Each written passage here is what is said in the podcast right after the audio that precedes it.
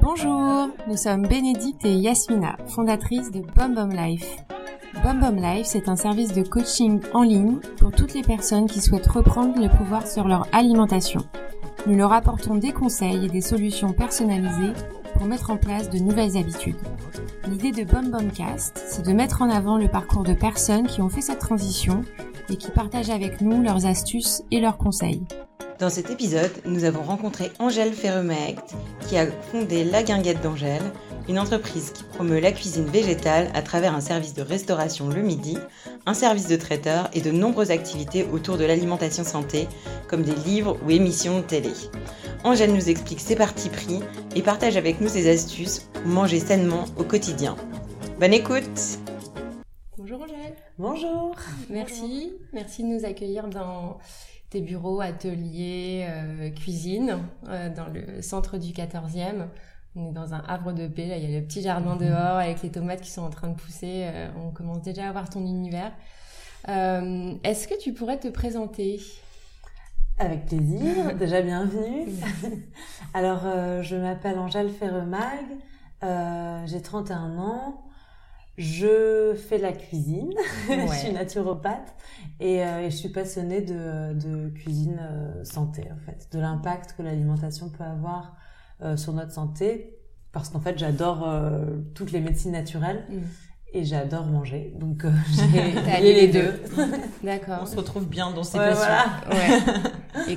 et, et, alors comment ça comment ça t'est venu? Parce que tu es dans une, une famille qui n'est pas dans la cuisine hein plutôt dans l'art et le cinéma, c'est ça? Exactement.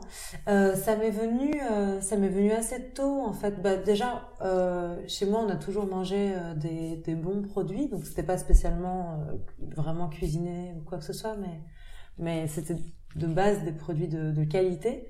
Donc euh, donc ça, avec une, une, éducation comme ça, en fait, on on a du mal à mal manger après. Bien sûr. donc je pense que c'est venu déjà depuis mmh. longtemps. Et, euh, et puis aussi quand on... Euh, comment c'est venu vraiment? Il y a Toi, t'es parisienne ou t'es provincienne du coup euh, bah, J'ai grandi à Paris, j'ai okay. passé quelques années dans le sud de la France, mais, euh, mais j'ai grandi à Paris et puis je suis partie aux États-Unis un peu plus tard. Okay. Et, euh, et là-bas, j'ai un peu trouvé le, le, ce que je trouvais pas adolescente en France. C'est-à-dire que j'avais l'impression d'être un peu la seule à, à aimer manger bien et tout. Et puis c'était pas cool du tout à l'époque. Mmh. Euh... Ici en France. Ouais. Mmh. Donc genre t'emmenais tes petites lunchbox au non, collège. Bah non, je faisais comme tout le monde. Je mangeais, ah, oui. je mangeais n'importe quoi. Ok. Ouais. Mais c'était pas de bon cœur quoi. Ouais. Et, euh, et aux États-Unis, c'était euh, cool d'être euh, sain en fait. C'était dans quel C'était à San Francisco, oui, à San Francisco, aux États-Unis, ouais, pas ouais. n'importe où. Ouais, ouais en Californie. en Californie. Ouais. Et t'avais quel âge? Euh, J'avais 17 ans. D'accord. Donc c'est là que ça t'est venu. C'est là où envie. je me suis rendu compte euh, qu'on pouvait vraiment mélanger les deux. Ouais. Euh, et puis j'ai découvert plein de trucs là-bas. Cette ville était vraiment en transition euh, écologique, mm. donc euh, le tri, euh, toute cette conscience-là en fait qu'on n'avait pas du tout, du tout en France. Et euh, et le, le locavorisme, le, le, les marchés des paysans, enfin tout ça, ça m'a vraiment vraiment transformée. Ensuite, je suis allée en Australie où ça a un peu continué ouais.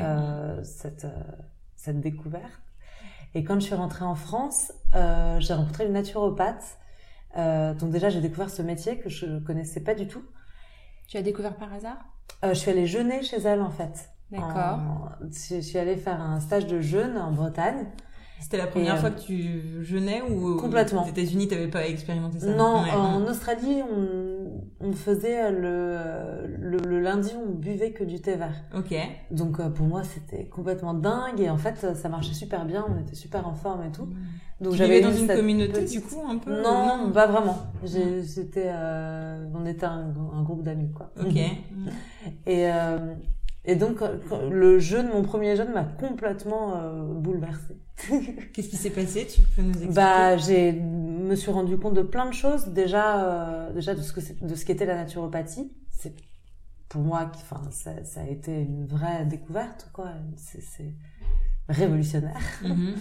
euh, et en plus, euh, que notre corps avait les capacités de s'auto-guérir, de s'auto-régénérer, euh, que on n'avait pas besoin en fait. On est toujours dans la consommation en permanence dans la peur de manquer et tout. Mm. et en fait euh, c'est pas utile tout ça. C'est euh, c'est un peu superflu et, euh, et donc suite à ce jeûne euh, j'ai continué à travailler enfin je- la- cette naturopathe m'a proposé de travailler avec elle de l'aider un petit peu sur euh, sur les stages. Donc j'ai continué pendant pendant pas mal de temps à travailler pour elle. Tu faisais quoi? Et euh, bah je faisais je faisais tout j'étais Son secrètement, en fait. assistante. ah ouais j'étais Ouais. son assistante j'allais faire les cours j'allais chercher les gens à la gare je préparais les bouillons les salles de yoga. Et puis je profitais de son savoir en fait et je, et je pouvais jeûner. Donc c'était génial. Ça a duré combien de temps? Ça a duré euh, bah, mon premier jeûne a duré 15 jours mais Ouais. euh, ensuite j'ai travaillé ouais. T'as fait C'était 15 génial. jours la première fois. Ouais. ah bah c'était tellement bien je ne voulais pas remanger Ah bon retrouver cet état un peu d'esprit euh, embrumé et tout j'avais juste envie d'être dans cette plénitude Donc tu jeûnais, c'était un jeûne, parce qu'il y a différents types de... C'était un jeûne hydrique. C'était un jeûne hydrique, donc Ouais. tu buvais, tu je buvais des t'hydratais. tisanes de l'eau du bouillon D'accord. Mm. Donc t'as pas mangé, t'as pas rien mastiqué pendant Non. 15 jours, ouais. Et Et, D'accord. euh, et ensuite, euh, qu'est-ce qui s'est passé? Ensuite, j'ai voulu moi-même commencer des études de naturopathie. ouais. Euh, et pendant ces études, je commençais à faire la cuisine déjà à droite à gauche parce que pendant ces, ces jeunes, en fait, c'était toujours moi qui faisais la cuisine pour la reprise alimentaire, Mm. qui est extrêmement contraignante parce que les gens, euh, n'ayant pas mangé pendant tant de temps, doivent commencer très très doucement Mm.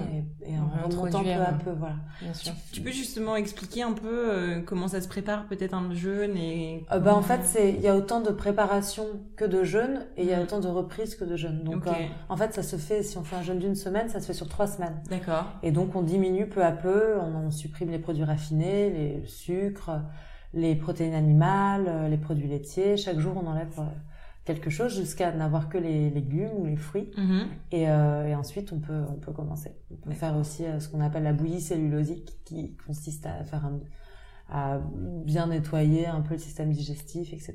Et puis, il y a toute une préparation euh, mentale et physique aussi, avec Mhm. des pratiques comme l'hydrothérapie. Enfin, il y a plein de, de choses comme ça. Et puis, l'effet de groupe dans le jeûne est très important. Mm. Et pour la reprise, c'est pareil dans l'autre sens. Donc, on introduit peu à peu euh, les Donc surtout pas y aller euh, Non, bille surtout en tête, n'importe euh, comment. du jour en main. Bah, on perdra euh, beaucoup de poids, mais on aura, Ouais. euh, on aura, enfin, ce sera moins, beaucoup moins efficace. Mm. Mm. Et qu'est-ce que tu recherches euh, dans, dans le- la pratique du jeûne, enfin physiquement, psychologiquement, qu'est-ce que tu ressens?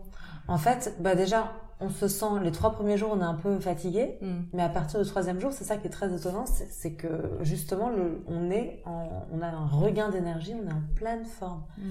Et, euh, et ce qu'on ressent, c'est déjà, on est, on est clair dans sa tête. Donc tout est limpide. Mm. On sait ce qu'on veut, on se rend compte des choix qu'on veut vraiment faire, de ce qu'on veut supprimer de notre vie, ce qui nous est toxique, etc.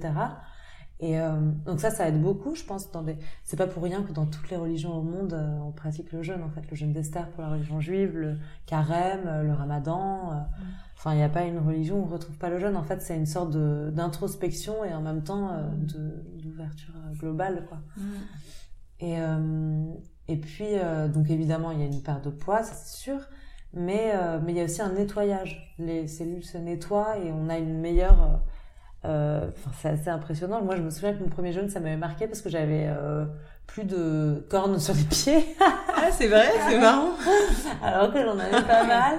Et euh, tous ces petits trucs-là, en fait, j'avais plus la peau sèche. renouvellement. euh, Oui, voilà, c'est ça, le, le Ouais, corps divers qu'il extraordinaire. a, donc, euh, Ah. donc ses propres déchets. D'accord, ok, génial. Et donc, donc t'es euh, t'es rentrée, t'as fait des études de J'ai de fait des études de naturopathie et, de la euh, cuisine. Et en même temps, j'ai commencé à faire la cuisine. Donc à ce moment-là, je vous fais une petite euh, infusion. Merci. Infusion orange, gingembre et tilleul. Exactement. Dans une superbe théière. Merci. Merci. Avec plaisir. Et, euh, et donc, euh, j'ai, je commençais à faire la cuisine. Et en fait, à l'époque, en, en France, c'était en euh, 2009, il n'y avait pas encore vraiment de cuisine comme ça. C'était tout nouveau. Il y avait quelques magasins, enfin quelques restaurants de, à Paris, très très hippie, très un peu poussiéreux, avec des vieilles dames, pas, pas très agréables. Enfin, c'était que des gens malades qui allaient là-bas, etc. Et donc, euh, quand j'ai commencé à cuisiner comme ça, le bouche à oreille a fonctionné super rapidement. Et j'ai fait, euh, j'ai commencé à faire des buffets pour euh, des grandes marques euh, de mode euh, très vite. Donc c'est, tu peux décrire un petit peu ta cuisine, euh, tes parties pris? Alors, euh, alors je, je, fais donc une cuisine principalement végétale, euh, mais pas que. Donc euh, c'est donc des produits qui viennent euh, idéalement d'Île-de-France, mais il y a certaines choses qu'on trouve pas comme le gingembre, Mhm. le cacao, ce genre de choses. Mais euh, mais j'essaye de faire vraiment attention à l'indice carbone aussi, enfin au kilomètre. Mhm. Et, euh, et puis c'est une cuisine qui, avant tout, la priorité pour moi, c'est qu'elle soit bonne au goût. Donc euh, ça, c'est pas négociable. Mm. Et, euh, et qu'elle soit, qu'elle soit bonne pour la santé ensuite. Donc, euh, D'accord. donc par exemple, dans nos desserts, il y a presque pas de sucre. Et le sucre qu'il y a, c'est du sucre de coco ou du sirop d'agave ou du sirop d'érable. Mm. Des sucres de un peu plus Voilà, santé. complet, ouais. D'accord. Et comment tu allies euh, les principes de la naturopathie à la, à la cuisine? Bah, plein de, par plein d'aspects. Euh, par euh, les, les associations alimentaires déjà. Donc euh, il y a certaines choses qu'on ne mélange pas avec d'autres. Euh, par, euh, bah, par le fait de manger de saison, des produits de qualité, de, de conseiller aussi aux gens de mastiquer, de manger en conscience, etc. Et puis d'ajouter des super aliments, tous ces trucs-là dans la cuisine. D'accord. Donc les super aliments type Spiruline, type- maca, pissenlit aussi, ail, gingembre, Ouais. il y en a plein. D'accord. Donc vraiment, à chaque fois, tu essayes d'allier euh, d'allier les deux. Et sur, sur l'association des aliments, tu peux donner un ou deux exemples euh, Bah alors, par exemple, euh, c'est un... Il y a un super tableau qui s'appelle le tableau de Shelton, c'est Shelton qui l'a fait, qui est un, anglais, je crois, qui est extrêmement bien fait et qui explique en fait ce qui se digère ensemble ou pas. Donc, par exemple, le... on fait beaucoup d'erreurs dans notre alimentation euh, et on respecte pas les temps de digestion. Et un- une huître, par exemple, ça met plus de 7 heures à être digéré. Donc, quand on mange des huîtres, on devrait manger que des huîtres. Quand on mange des huîtres et un dessert après, qui est un sucre rapide, Mm. ou qui met euh, très peu de temps à être digéré, bah, on va altérer la digestion de l'huître. Euh, le meilleur exemple, c'est le matin au petit déjeuner, quand on prend euh, du, du pain, qui est un sucre lent, qui a 3h30 de digestion, avec euh, de la confiture dessus. Ouais. Où il y a de la confiture Rapide. industrielle avec du sucre blanc. Mhm. Bien C'est un sucre rapide, donc elle, elle a besoin d'une- uniquement une demi-heure pour être digérée. Donc le sucre, euh, le pain va être digéré beaucoup plus rapidement à cause de, de- du sucre de, de la confiture. Donc il va mal être digéré, éventuellement stocké, etc. Et la confiture, va, son temps de digestion va être ralenti, donc elle va putrifier euh, Mm. ou ça, ça fermenter, crée des etc. douleurs potentiellement. C'est ça. euh. Et donc, euh, des bons exemples, c'est déjà bah, les légumes, ça va avec tout, c'est simple. Euh, mais les fruits, qui sont des sucres rapides, on devrait les manger en dehors des repas Oui. ou avant le repas ou isolés dans un repas, Mm. comme le petit-déj, faire un petit déjeuner que sucré ou le goûter, ce genre de choses. D'accord. Donc c'est le tab- tableau de Shelton. Shelton. Ok, on le mettra dans, dans les notes. Su- Super intéressant. Donc aujourd'hui, euh, ton activité principale, euh, c'est euh, le traiteur et ta, ta guinguette. Voilà, Ouais. des petites guinguettes, il y en a trois Il y en a aujourd'hui. trois, d'accord. Et, euh, et puis je fais aussi des livres de cuisine. Ouais. J'ai une émission qui va sortir cet été Ah, sur France 5, j'ai hâte, sur la longévité. Et puis, euh, et puis voilà, le, le, le traiteur, les, les petits restaurants ok. et tout ça. Ouais, ah super. Euh, on, a, on a vu que tu faisais une alimentation euh, en partie végane. Euh, Est-ce que tu peux expliquer euh, ce parti pris par rapport aux produits euh, laitiers, euh, produits animaux bien sûr, mais surtout le- les produits laitiers? Alors, euh, on a toujours dans, dans mes restaurants, et puis on a une carte pour le service traiteur qui est toujours vegan, donc végétalienne, donc sans produits laitiers, sans aucun produit et dérivé animal. Mais dans les guinguettes, on a toujours une offre un peu plus omnivore, donc soit végétarienne, euh, avec euh, ou des œufs, ou euh, du chèvre frais, ou du, un peu de volaille, ou un peu de poisson. Donc voilà, on a toujours les, ces, ces deux offres-là de manière à ce que ce soit pas trop excluant non plus, Bien que sûr. tout le monde puisse puisse venir et, euh, et surtout que le régime végétalien ne convient pas à 100% à tout le monde. Euh, mais pour moi, c'est très important de soutenir euh, le véganisme et le végétarisme aussi, Mhm. euh, bah, pour des raisons évidentes. Euh, avant tout écologique. parce que là, bah, c'est clairement une urgence, on peut plus faire semblant bah, d'ignorer ce qui se passe, quoi. Donc, le, on doit chacun faire un effort et nous, restaurateurs qui cuisinons en grosse quantité encore plus, mais aussi pour des raisons de, de souffrance animale, qui est aussi mm. très très importante, et, et enfin pour des raisons de santé. Donc euh, consommer de la viande rouge euh, aujourd'hui, on sait que c'est pas c'est pas essentiel, par exemple. Euh, donc pourquoi diminuer. voilà. Pourquoi en mettre dans mes gamètes et, et, toi du coup à titre personnel tu manges 100% vegan ou pas nécessairement? Non pas nécessairement. Mhm. j'ai une alimentation plutôt végétalienne. Donc chez, chez moi je mange que des légumes des, des, graines des noix etc euh, donc ça, c'est l'hygiène quotidienne. En revanche, euh, je, si je suis chez quelqu'un ou ce genre de choses, que les plats sont faits et que c'est pas un choix euh, de consommateur euh, presque politique en fait, parce mm. que acheter c'est c'est un acte citoyen. En fait.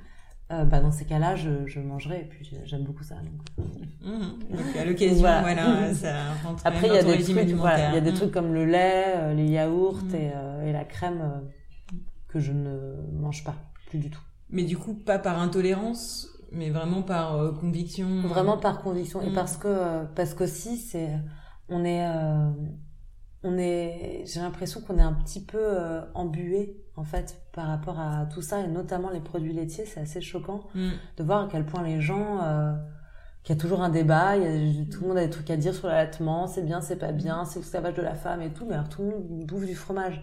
Mm. Je trouve ça aberrant, donc tout le monde va téter un autre mammifère. Mm.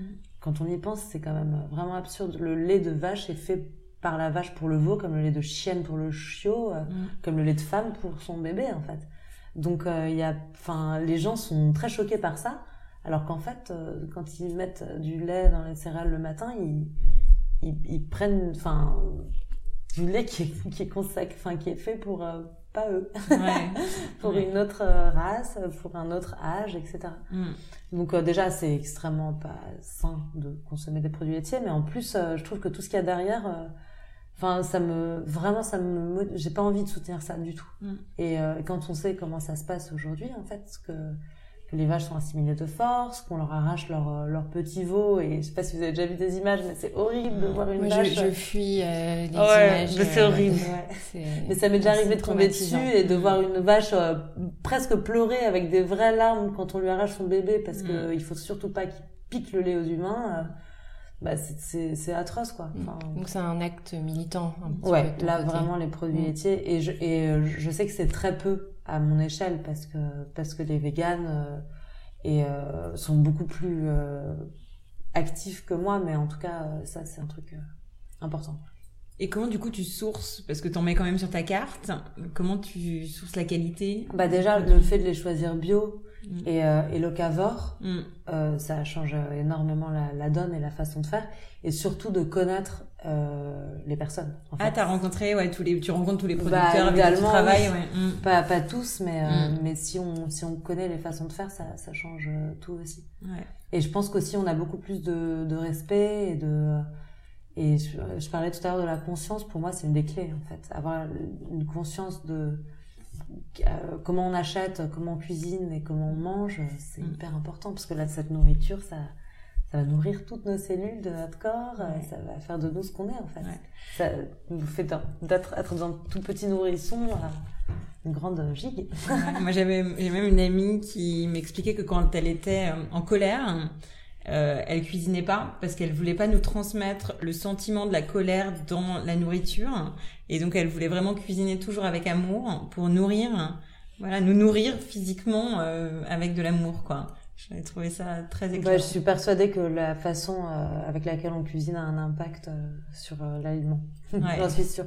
D'ailleurs, il y a souvent une bonne ambiance en cuisine et, et c'est primordial pour moi que, que les gens qui cuisinent soient contents de le faire. Ouais. tu, tu, parlais d'allaitement, c'était pas une question qui était prévue, mais qui, qui, je pense, peut intéresser beaucoup de jeunes mamans. tu es une jeune maman. Comment tu transmets un peu ta façon de, euh, ta vision de l'alimentation euh, à, à, ton enfant euh, c'est en effet à débat un peu tout le temps sur. Ouais. bah alors. Comment comment tu fais? En fait, j'ai j'ai vite compris de à partir du moment où on est enceinte que tout le monde a son mot à dire, oui. que tout le monde a des conseils, des règles, des lois, et puis que le pire étant les les femmes qui ont été mères et donc elles ont l'impression de savoir en fait beaucoup mieux que toi, qui ne l'est pas encore. Donc en fait, euh, j'ai fait vraiment à ma sauce. C'est-à-dire que les règles, c'était les miennes. Et j'ai fait vraiment au feeling, au ressenti avec euh, mon bébé. Oui. Et, euh, et c'est pareil avec l'alimentation. Quand je, je, compare avec des amis, euh, que je vois qu'elles elles donnent un certain nombre de millilitres, de grammes, de protéines, de machin par à heure fixe et tout ça, moi je suis à milieu de ça en fait. Euh, j'ai laissé euh, mon bébé aller vers les aliments qu'il voulait quand euh, quand il voulait. Bon, il y a un moment où quand même il veut tout tout mettre dans sa bouche. Mm. Donc donc c'est au début c'était que des légumes crus et cuits, mais même pas forcément mixés en fait. Depuis depuis toute petite, elle elle, elle machote. Machote, elle ouais. suçote des, des, des, légumes cuits et tout ça. Et elle a aujourd'hui vraiment, enfin tous les matins, je lui donne une, une carotte ou une mm. banane ou une pomme entière en fait. Et, euh, et elle, a, elle vient d'avoir 9 mois, donc euh, c'est, chouette déjà qu'elle ait conscience que c'est un légume avec un goût et pas un truc mixé qui on sait jamais trop sur quoi on va tomber. Je lui apprends aussi à sentir. À chaque fois, avant de mettre dans sa bouche, je le mets euh, sous son nez, en espérant qu'elle comprenne. Et que ça commence en fait comme ça aussi, la digestion. Et puis, je lui donne que des produits de, de très bonne qualité, bien sûr, et pas, et pas, enfin, si j'aurais vraiment réussi pour moi si, euh, sans être extrême, euh, je réussis à lui donner une, euh, une base d'alimentation, enfin, aucun produit industrialisé jusqu'à mm. au moins 3 ans. Mm. Ouais, pas de pain au chocolat, pas de bonbons, pas tout ça. Peut-être qu'en fait même elle boira jamais de Coca-Cola de sa vie. Bah, peut-être qu'elle en aura envie et elle, elle ira volontiers. Je, la priverai jamais de faire ce qu'elle a envie, mais en tout mm. cas j'ai envie de lui donner les fondations pour qu'elle pour qu'elle ait des vrais goûts en fait, et pas des goûts faussés, pas des goûts chimiques, pas les goûts que les industriels ont décidé de lui donner pour qu'elle euh, consomme euh, ce qu'ils veulent en fait. Mm. Mais euh, mais là aujourd'hui pour elle une banane bien mûre c'est c'est comme c'est comme un bonbon pour mm. certains autres donc c'est des vrais goûts quoi. Mm. Après la difficulté malgré tout c'est la collectivité. c'est la collectivité parce que Sauf quand on a la chance ou l'envie de garder son bébé euh, et de du coup euh, lui choisir ce qu'on lui donne. Euh, à un moment donné, il faut aussi faire avec la cantine de l'école, la cantine de la crèche. Comment tu fais un peu des compromis, toi? Bah là, je j'ai pas encore eu à en faire, mm. mais mais déjà, je pense qu'avant tout, faut pas être trop non plus extrême et faut lâcher sur certaines choses. Et c'est pas grave en fait si la base, euh, ils sont, ils vont à la maison pendant les vacances, les week-ends, qu'ils comprennent ce que c'est qu'un qu'un bon repas, etc. C'est pas grave. Mm. Il faut pas être trop extrême, je pense. Et euh, et en plus, euh, je pense qu'il faut se battre en tant que maman pour que ça change. Et ça, c'est vraiment à nous toutes de le faire et au père aussi bien sûr mais je veux dire mm. à nous tous de, parents, de, bah, de pas lâcher mm. quoi quitte à être la, la relou de service à, à, à exiger que, la, la cantine soit bio il y en a plein qui ont qui ont transitionner en bio euh, à sous, Paris. Sous la pression des parents. Sous la pression des parents. Mm. Euh, à exiger euh, certains produits. Enfin, c'est ça, c'est ça, ça ne viendra pas. Ça ne viendra de personne d'autre que des mères, que mm. des parents, pardon. Par exemple, si si elle mange un truc que vraiment j'ai pas envie qu'elle mange, mais que c'est sa grand-mère qui lui donne ou quoi que ce soit, je vais rien dire, c'est pas grave. Je, faut, faut pas être comme ça non plus parce mm. que c'est horrible pour les enfants après. Oui, ça crée d'avoir des, ça crée, ça crée des stress, des troubles et puis en plus, euh, il faut qu'il vive cet enfant, c'est pas soi en fait. Il a, il a sa propre histoire qui lui mm. appartient. Mais euh, mais par contre, euh, si si si on peut aider en étant un peu un peu chiante avec ce genre de choses, je pense qu'il faut le faire. Faut vraiment pas, ça vaut le coup. Et même si c'est pour les prochains. Oui, exactement. Pour soi, euh, pour son enfant et pour les enfants. Et, pour les enfants à, venir. Ouais, ouais, bien sûr. Et, et, du coup, toi, est-ce que tu prends encore du plaisir à cuisiner pour toi? Est-ce que tu cuisines Je sais pas si tu cuisines encore beaucoup euh, dans l'atelier. Alors, as une équipe? Oui, oui, j'ai une équipe, mais euh, mais je cuisine encore, euh, surtout euh, surtout pour les les petits testings, les créations et tout. Mm. Mais pour pour moi, alors en vacances, j'adore cuisiner, mm. mais pour moi toute seule je cuisine pas beaucoup. Je m'achète du tartare d'algues et du pain des fleurs. Quoi. Ah ouais, c'est vrai. non, mais euh, où je me fais des trucs très simples, mais euh, mais pour euh, mais de toute façon, je vis pas seule, on- donc euh, je cuisine, je cuisine pour les autres. Mais pour moi, Oui. euh, Mm. Mais au quotidien, du coup, tu, tu, tu- quand même, tu cuisines pour, euh, pour tes proches. oui, Un peu. pas tant que ça. non Ouais. plus. Parce qu'il y a, il y a- il y a toujours des trucs. en même Ouais, il y a toujours des restes. En Ouais. fait, je rapporte toujours les restes. On est, j'ai une cuisine nulle chez moi, donc. euh, On a vu d'ailleurs la tarte là, euh, qui était. voilà, je comprends que tu puisses céder facilement à tes créations, quoi. Jean Herman. Et sur l'aspect donc éco-responsabilité, euh, tu mentionnais euh, l'aspect local, euh, l'aspect direct producteur aussi. Comment tu t'assures et quels sont aussi un peu euh, ceux vers quoi tu veux tendre au maximum pour euh, respecter euh, euh, la planète hein, sur, la, sur, sur, tes, sur tes approvisionnements? Bah, un peu comme tout le monde, on, on rêve tous d'avoir un approvisionnement pratique. Pratique, c'est ça le problème en tant que restaurateur, de, de producteurs locaux qui, euh, qui soient dans le coin, qui soient à des tarifs accessibles, etc. Après, la réalité, c'est que quand on fait des quantités, euh, on peut pas, on, on a besoin d'être livré tous les jours, euh, d'avoir euh, un franco qui soit pas trop grand, franco de port, donc euh, un, un limite de livraison euh, sans charge qui soit pas trop élevé, etc. Enfin, c'est c'est très contraignant. Mais euh, je, je rêve un peu comme tout le monde que que, que le on tende vers le local, qu'on arrête l'importation par Mm. exemple. Mm. Ça, ça, ça changerait tout.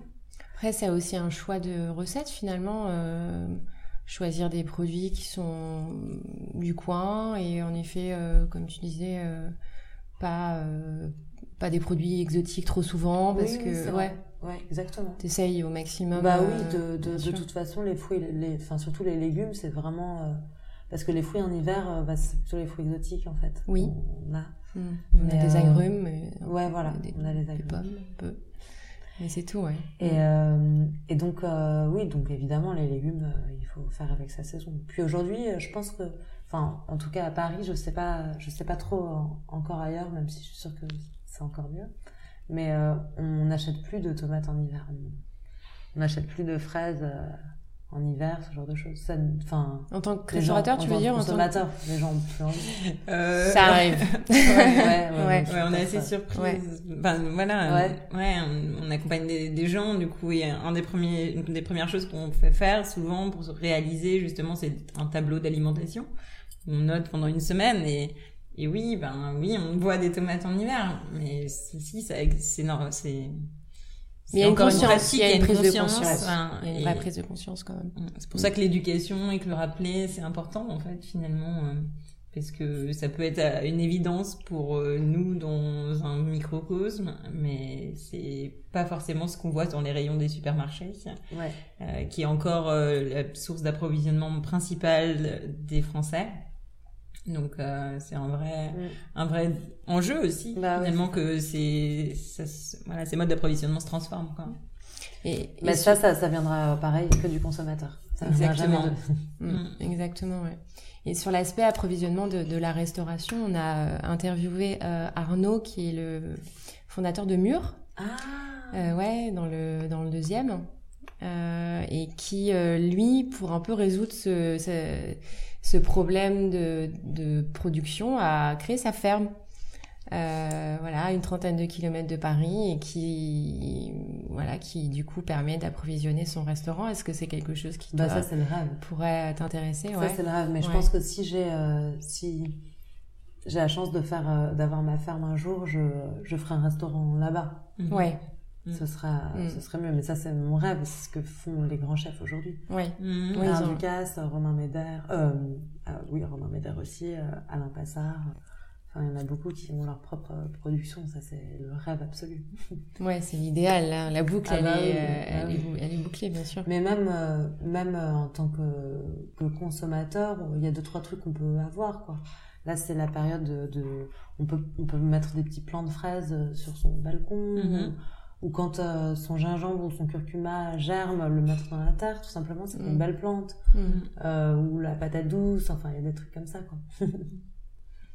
Yasmina a expérimenté l'avocat récemment. Oui, Ah ouais. oui, là, il a, ça fait deux mois, euh, ça fait une, Il va bien. une belle tige, il fait euh, 50 cm. On en a dans le jardin, ouais. une dizaine, c'est le rêve. Et qui font des fruits? Non, il Non. paraît qu'il faut attendre 10 ans justement pour qu'il fasse des fruits. Ah d'accord, oui.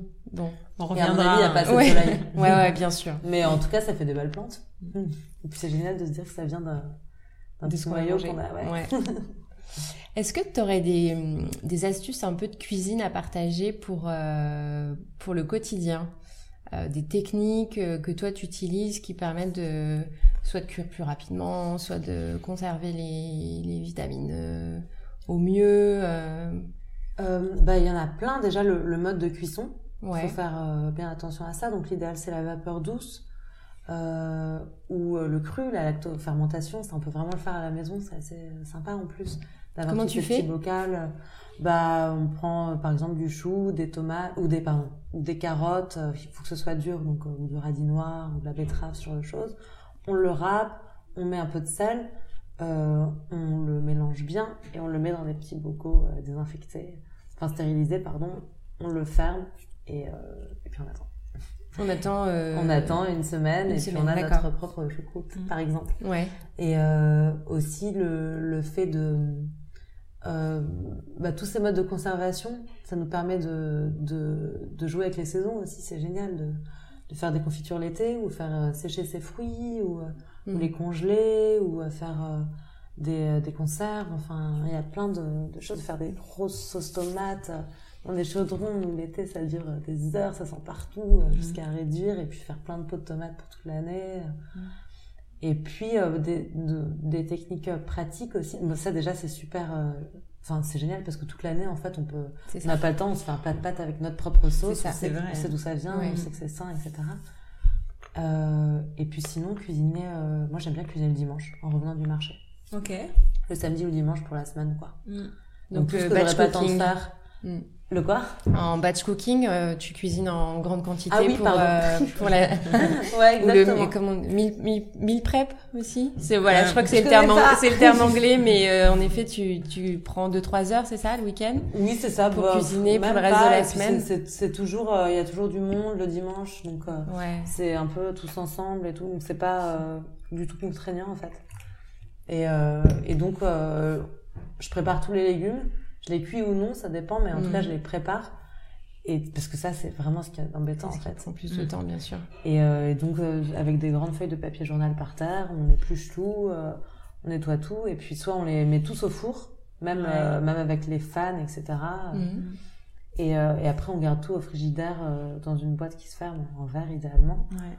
Donc, euh, on pourra faire des soupes, des risottos, des salades de légumes, euh, des accompagnements, euh, des, euh, des légumes farcis, enfin, on peut tout faire, quoi. Mm. Et, euh, ou alors, euh, ou alors je les, je les, je les conserve dans l'eau ou dans des, ou dans des, du sopalin humide Ouais, pour, euh, pour les cuisiner quand j'ai besoin. Mais euh, d'accord. en tout cas, euh, c'est plus pratique. quoi. Ouais. Mm. Ouais, donc ça c'est un peu tes techniques, ouais, tu- Ouais. ton organisation Mais sur voilà, la semaine. Mm. Ouais, on, on essaye aussi de, en effet, euh, ce- les, les personnes qui ont peu de temps, le, à peine euh, 30 minutes le soir, euh, on les encourage euh, à préparer, euh, avoir les bases en fait, euh, le week-end, euh, les bases de céréales, euh, Exactement. et juste à assembler. Parce que c'est vrai qu'on peut pas nier que finalement dans la cuisine végétale, il y a quand même un travail du légume qui est plus important. Et même dans tes cuisines, tu dois avoir plus finalement de cuisiniers que dans une cuisine où on cuisine juste de la viande. euh, Bah oui, oui, mm. ça c'est sûr. Parce qu'une viande, une fois qu'elle est, euh, qu'elle est coupée, c'est dans la poêle et puis c'est, c'est fait avec Ouais. évidemment l'accompagnement. Mais là, il y a, il y a plus de travail, ça c'est sûr. Ouais. Mais il y a des techniques. Il y a des techniques pour gagner du temps groupé, euh, faire, euh, faire des sauces, euh, ce genre de, de Mm. choses dont on parlait. Mm. Et puis même, euh, parfois, par exemple, moi, les pois chiches, je, je les fais pas cuire chez moi. Je les achète euh, en bocal. En bocal. euh, et c'est vachement pratique. Donc je fais euh, des, des houmous, euh, des, je, les mets, je les mets au four euh, pour l'apéro avec un peu de, de tamari. Et puis donc voilà, avec ces, ces pois chiches là, je pourrais aussi en faire une salade avec des légumes verts, Ouais. plein d'herbes et tout ça. Je récupérerai l'eau si c'est une conserve ou, pour en faire des, des, des œufs végétaux, de l'aquafaba. Mm. Et, euh, et puis euh, c'est un gain de temps énorme en fait. Mm. Comment tu fais des œufs végétaux du coup? Bah avec l'eau de l'eau des pois chiches, on les, enfin c'est pas des œufs, c'est des œufs en neige. C'est, euh, je, les, je les monte euh, comme on montrait des blancs en neige et ça mm. fait euh, une mousse blanche. Mm. et puis on peut faire des macarons, on peut faire, faire une mousse au chocolat vegan. Une mousse au chocolat vegan, on peut mm. faire des meringues, on peut faire des pavlovas. D'accord. Je croyais que tu les utilisais genre comme pour faire un œuf brouillé derrière. Non non, ça reste vraiment que que pour cette utilisation d'œuf en neige.